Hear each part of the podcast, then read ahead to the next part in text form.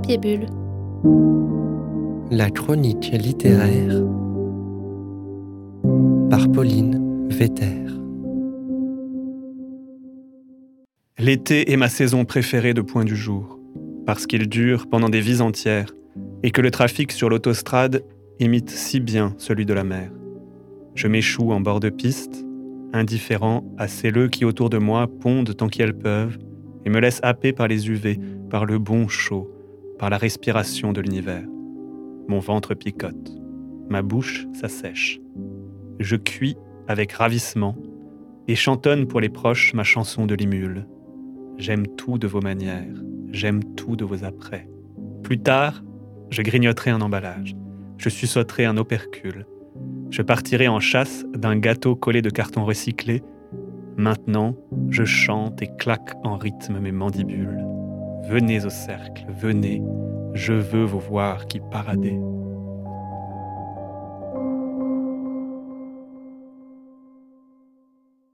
Bienvenue dans cette deuxième partie d'émission, toujours en compagnie de Léo Henry, écrivain de fantaisie et de science-fiction, mais pas que. Aujourd'hui, on va discuter d'un projet qu'il mène depuis 2013, une série de nouvelles envoyées par email à travers une newsletter. Les lecteurs inscrits reçoivent chaque mois un texte inédit, tous de forme, de style ou de genre différents.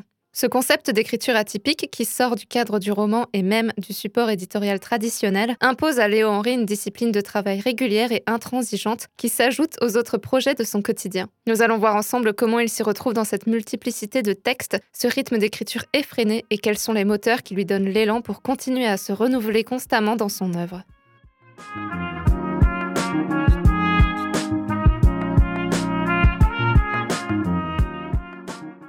Pour commencer, Léo Henry, quelles étaient les prémices de ce projet de nouvelles euh, par mail? Comment c'est arrivé? Alors moi j'ai commencé ma carrière euh, éditoriale en écrivant des nouvelles. J'en ai écrit beaucoup. Jusqu'à il n'y a pas si longtemps, j'avais à peu près deux fois plus de recueils de nouvelles que de romans euh, publiés. Mais disons que c'est une forme, c'est une forme que j'adore. J'aime beaucoup lire des nouvelles. J'ai l'impression que c'est mon ma distance idéale en fait en, termes de narration. Et il se trouve que assez rapidement, je me suis retrouvé à avoir trop de nouvelles sur les bras, c'est-à-dire que j'en écrivais plus que ce que le marché euh, peut absorber, parce que pour le coup, c'est pas du tout euh, les recueils de nouvelles sont pas du tout des objets qui fonctionnent économiquement. Et par ailleurs, euh, voilà, de temps en temps, des revues prennent une nouvelle ou l'autre, mais pas dans la quantité que je produisais. Donc ça, c'est un des aspects euh, de la question. Et l'autre, c'était vraiment que je voulais euh, travailler sur euh, une autre façon de connecter le lectorat et les gens qui écrivent. Et donc expérimenter un espèce de truc de panier bio directement du producteur au consommateur sans aucun intermédiaire. Et le troisième aspect, c'est l'aspect contraint pour moi, c'est-à-dire de d'inscrire ce projet dans mon quotidien et dans un temps très long. C'est-à-dire que quand je l'ai lancé, c'était un peu, c'était un peu une blague. Enfin, en 2013, quand j'ai dit on fait ça jusqu'en 2023, tous les mois, les gens ont fait hum, bien sûr, Léon. Donc il y avait ce truc-là, il y avait ce truc de, de, se lancer dans un défi idiot et après de s'y tenir parce que c'est ça que je fais. Hein. C'est essentiellement mon moteur, me lancer des défis idiots et m'y tenir.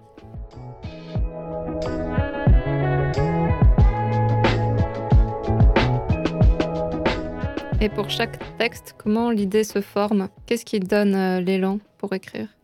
Au début, c'était euh, tout. Dès que j'avais une envie ou un désir, je savais que c'était possible. En fait, c'est une contrainte qui s'est révélée extrêmement libératrice, c'est-à-dire que je me suis retrouvé avec la possibilité de tout publier, entre guillemets. C'est-à-dire que tout ce que je faisais pouvait devenir public. Et de ce fait, euh, j'ai commencé par explorer euh, les idées qui me venaient euh, au fur et à mesure, en fait. donc, je me suis retrouvé à dire qu'est-ce qui se passe si je fais un western Ou pourquoi est-ce que j'ai jamais eu envie d'écrire une histoire de zombies et pourquoi est-ce que les zombies m'intéressent pas? Est-ce que je peux faire une histoire de zombies qui m'intéresse? Etc. Donc c'était à chaque fois des réactions euh, sur des questionnements que je me posais sur euh, les choses que je créais, en sachant que la réponse était toujours assez économique en termes d'énergie, puisque euh, une nouvelle par email, c'est une nouvelle, mais c'est très court, hein, même pour le format nouvelle. C'est-à-dire que c'est à peu près...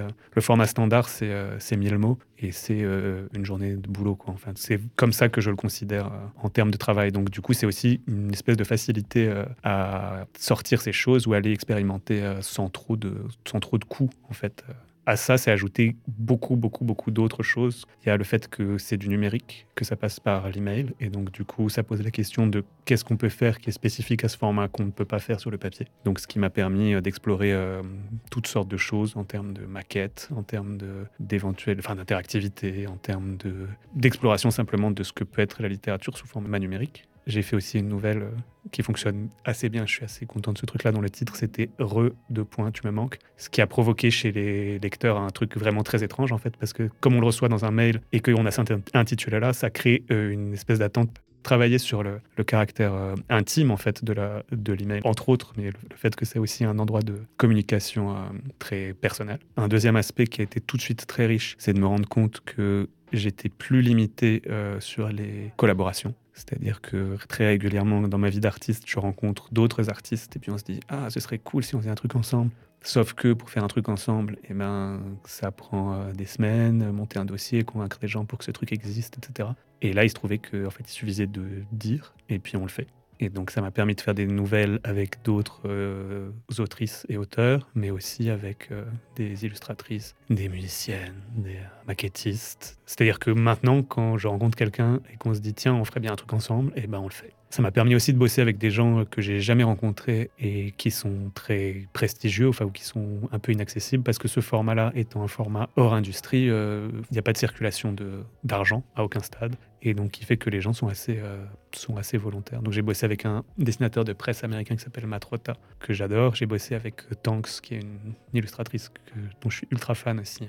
Enfin, voilà, ça m'a permis de toucher des gens, y compris, euh, y compris des gens que j'admire. Donc ça, c'était super chouette. Et le troisième truc, c'est que ça permet de travailler sur plusieurs euh, médias à la fois. Donc c'est ça à voir avec la collaboration, mais c'est pas nécessairement une collaboration littéraire. Et ça permet du coup de réfléchir à, d'autres agencements. Euh, si on met ensemble des formes artistiques différentes, qu'est-ce que ça produit? Qu'est-ce que ça produit si on met de la musique dans du texte? Qu'est-ce que ça produit si euh, on met évidemment des illustrations? Et après, il y a encore une quatrième strate qui est venue se rajouter au fur et à mesure, c'est-à-dire que qu'il y a des collaborations qui sont devenues régulières, ou alors il y a des thématiques qui sont devenues régulières.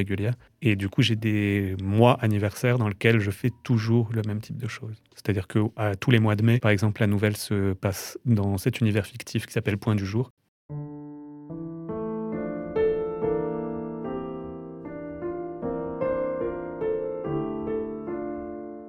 Nous tenons la paume de la main pressée contre le dos d'un gros poisson osseux, comme sur les chines d'un chat domestique.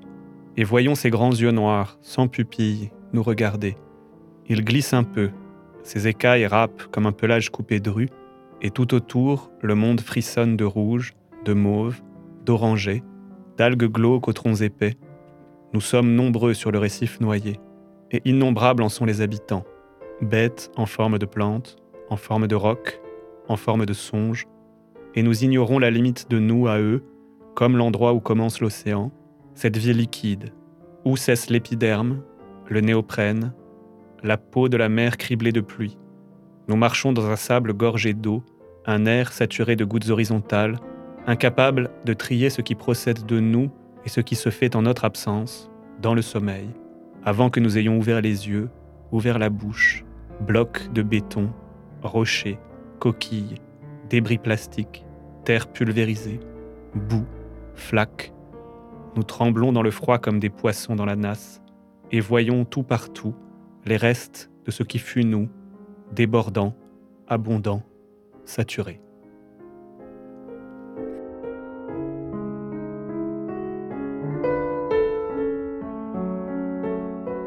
On trouve des nouvelles parfois à portée presque historique par exemple, Terre de Feu qui parle de la mine de potasse de Wittelsheim, qui retrace son effondrement, ses conséquences écologiques et qui est très détaillé. Vous avez aussi des élans qui sont plus ancrés dans la réalité, des textes plus engagés.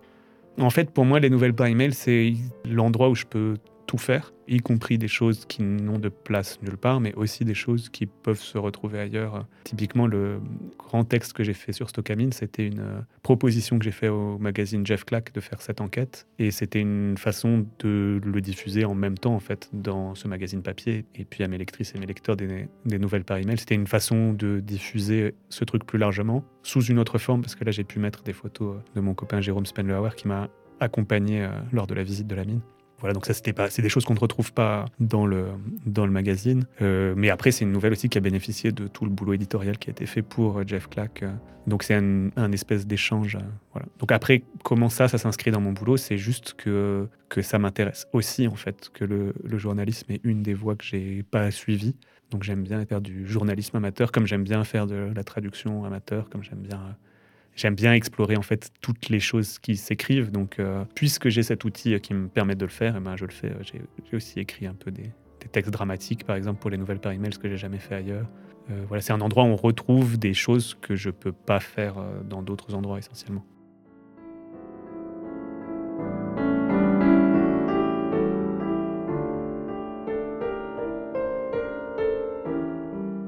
Qu'est-ce qui est le plus difficile dans l'exercice de la nouvelle?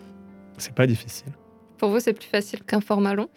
Euh, ouais, c'est plus facile qu'un format long parce que tout tient, euh, tout tient dans une séance d'écriture, ou tout tient dans la tête, tout tient sur le papier. Donc ça mm, ne nécessite pas cette endurance, ni dans l'écriture, ni dans, ni dans la relecture.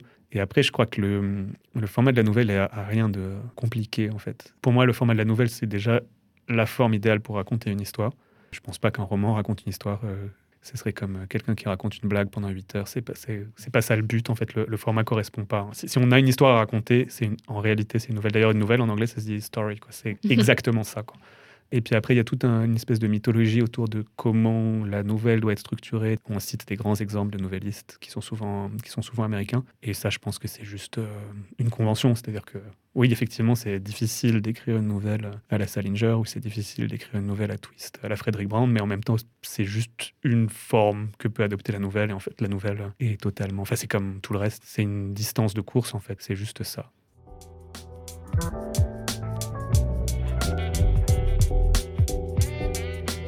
Est-ce que euh, vous n'avez pas peur de la redondance?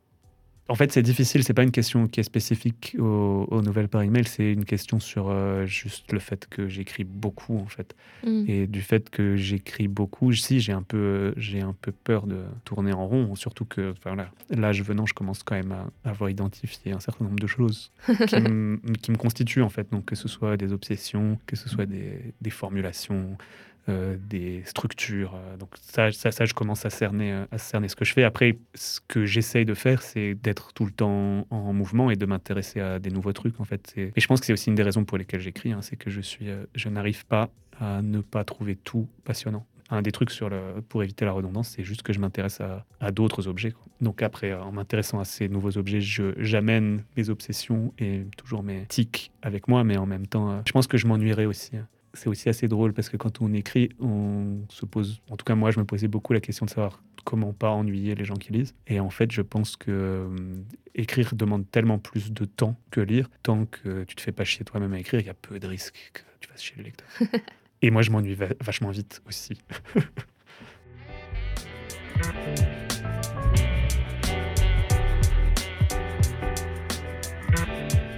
Par rapport à ce que vous disiez tout à l'heure, est-ce qu'il y a des mots des réflexes qui reviennent dans votre euh, écriture et qui vous agacent? Ouais. Qui m'agace, je sais pas. euh, j'aimerais bien, euh, j'aimerais bien un jour en finir avec euh, les réseaux souterrains. Non, j'avais, beaucoup de trucs euh, métalittéraires et de considérations un petit peu euh, smartass sur se regarder en train de faire, etc. Mais ça, je pense que c'est plus d'éthique de quand on commence dans, le boulot, dont j'espère que je me suis débarrassé. Il y a un truc de Borges qui m'a beaucoup accompagné aussi, et je, je suis même pas sûr que ce soit pas apocryphe parce que je crois que je l'ai jamais retrouvé en fait où il dit, il dit on lit ce qu'on veut et on écrit ce qu'on peut.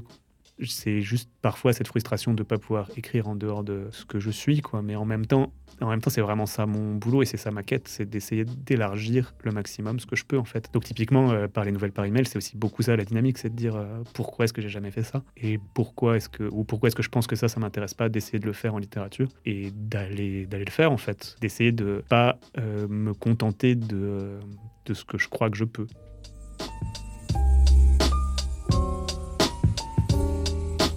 Lisant les nouvelles, il y a aussi quelques thématiques que j'ai notées et dont j'avais la sensation qu'elles revenaient un petit peu. Par exemple, euh, la route, le voyage, l'errance et les personnages euh, explorateurs, voyageurs.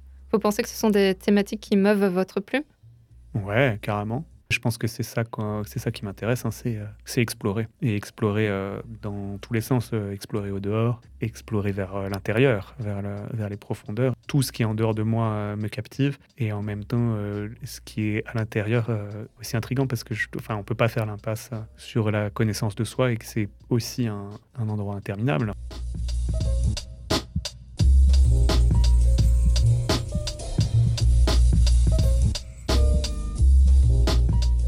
Est-ce que vous avez pensé à faire un recueil de ces nouvelles et à les ramener sur le terrain éditorial ou pas? Alors c'est là où c'est un peu, un peu un micmac, c'est que quand je me suis lancé dans ce truc-là, je me suis dit, il faut que je fasse des textes qui soient absolument pas publiables.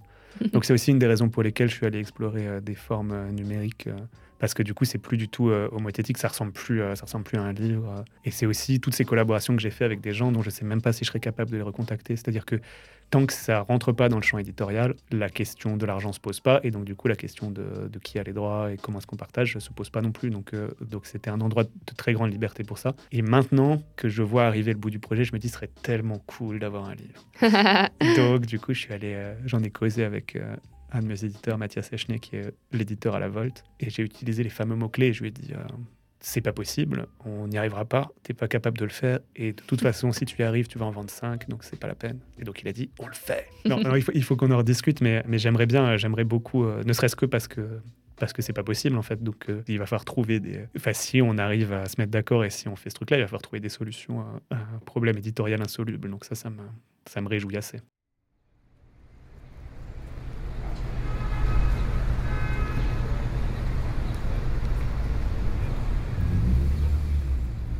Dans ma rue, il y a des kebabs et des coiffeurs. Des kebabs remarquables et des coiffeurs épiques, dont un qui s'occupe des tifs des fouteux du Racing et taille à l'œil le dimanche ceux des SDUF qu'il croise dans ses maraudes. Un autre est une légende, le père de tous les coiffeurs arabes. Les clients viennent de loin s'y faire tailler le coco. Tilkirch, de Molsheim, de Mulhouse même parfois. Le kebab d'à côté ne désemplit pas. On y regarde la télé, on y boit du Ayran, de l'Oasis, du Capri. On y mange les tacos sauce fromagère inventés à Villeurbanne, un contournable galon de modernité kebabière. On y retrouve les copains, on y refait le monde.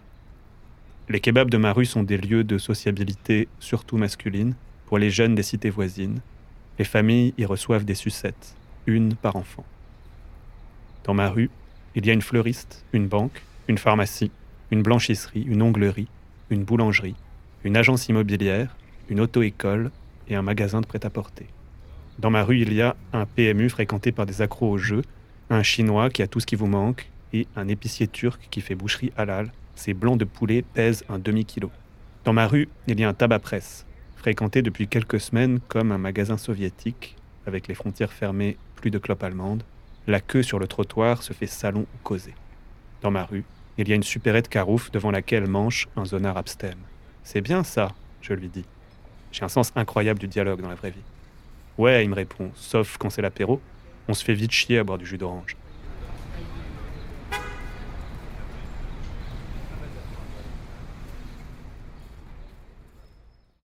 Vous émancipez du regard euh, de, l'éditeur et de, de l'intervention de l'éditeur. Ça vous donne beaucoup de liberté? Alors, c'est pas tant le regard de l'éditeur, parce que le regard de l'éditeur, moi, j'adore ça. Euh, c'est juste que euh, on a une conception très compliquée. Euh, on a un problème avec les mots en fait en français, c'est-à-dire que éditeur recouvre deux choses euh, qui sont très distinctes en anglais, qui sont editing et publishing. Mm. Et en fait, le, je me dégage totalement de la chaîne de publication. En fait. Le regard de l'éditeur, euh, il me manque entre guillemets. C'est-à-dire que moi, j'adorerais euh, avoir quelqu'un qui édite les nouvelles par email ou d'avoir quelqu'un avec qui dialoguer de façon créative sur comment faire les choses. Je trouve pas ça émancipateur de pas en avoir. Le truc, c'est que même dans l'édition traditionnelle, souvent on n'en a pas en fait. C'est que ce rôle-là, il est souvent pas joué parce que les gens sont très très occupés à faire l'autre activité qui consiste euh, à faire des livres en papier en bois et à les vendre dans les librairies, à dégager de la survaleur. Et donc ça, par contre, ça c'est une contrainte euh, massive. Cette chaîne-là du livre, elle, elle veut des contenus qui correspondent à sa capacité à en faire de l'argent ça limite beaucoup euh, la créativité. Et comme ça m'intéresse assez peu, enfin, cette contrainte-là m'intéresse en tant que contrainte, mais le respect de cette contrainte, j'ai aucune, j'ai aucune admiration pour la chaîne de livres. Je pense qu'il n'y a aucune vertu dans ce fonctionnement-là. Disons que je ne pense pas que la chaîne du livre telle qu'elle fonctionne est capable de produire tous les livres comme elle le prétend. Elle n'est pas capable de, recouvrir toute la littérature. Donc dans ce cas-là, eh ben, aussi, euh, allons la faire ailleurs. Quoi.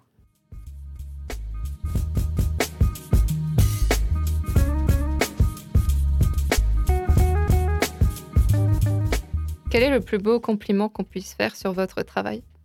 C'est pas exactement un compliment, mais la chose qui, moi, m'intéresse le plus et qui me fait le plus plaisir, c'est quand il y a des gens qui viennent me voir et qui disent Je suis, euh, je suis artiste, de quelle que soit la discipline, même pas forcément un professionnel. Est-ce que je peux faire quelque chose à partir de ce que tu as fait? La réponse est toujours oui. Et c'est ça qui, moi, m'intéresse le mieux, en fait. C'est-à-dire que si tu produis une œuvre d'art qui donne envie à quelqu'un d'autre de faire quoi que ce soit à partir de ça, c'est gagné en fait. Il, s'est passé quelque chose de suffisamment euh, intéressant pour que la personne ait envie de rebondir dessus et de faire à son tour un autre truc. C'est juste incroyable. En fait, c'est juste la. Enfin, c'est à ça qu'on sert, quoi.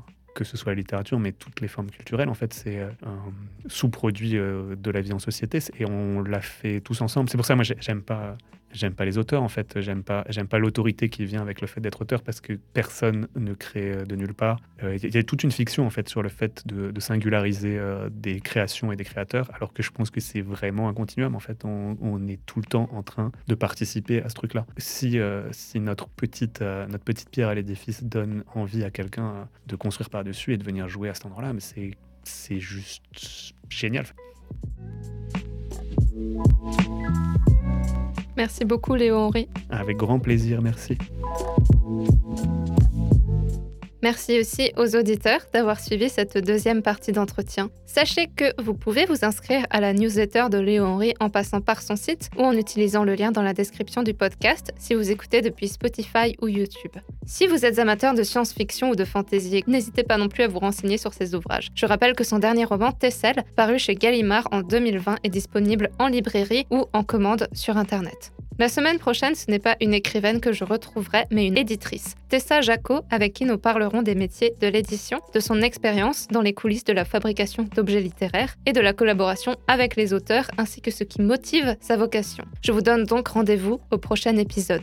Un grand merci à tous, à bientôt.